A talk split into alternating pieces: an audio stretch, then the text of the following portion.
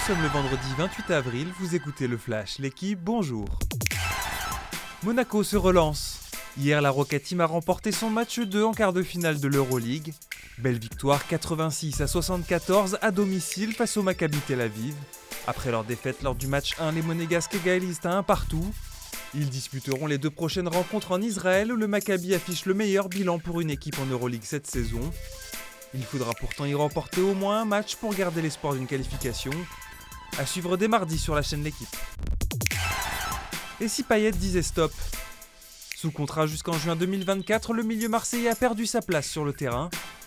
Il n'a plus été titulaire depuis l'élimination en Coupe de France face à Annecy.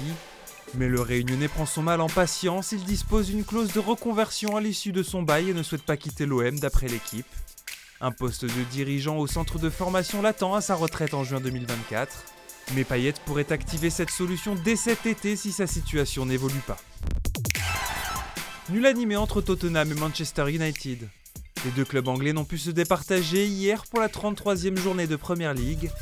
Score final de partout, les Mancuniens avaient pourtant deux buts d'avance à la pause grâce à Jadon Sancho et Marcus Rashford, mais Pedro Porro puis Heung-Min ont remis les Spurs dans le match. Avec ce nul, Manchester laisse la troisième place à Newcastle, tombeur d'Everton hier, mais avec un match en moins. Caroline Garcia se fait plaisir. Hier, la Française, cinquième joueuse mondiale, s'est qualifiée pour le troisième tour du WTA 1000 de Madrid.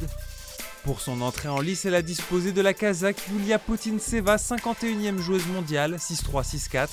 Au troisième tour, elle affrontera l'égyptienne Mayer Sherif, 59e mondiale. Merci d'avoir écouté le Flash l'équipe.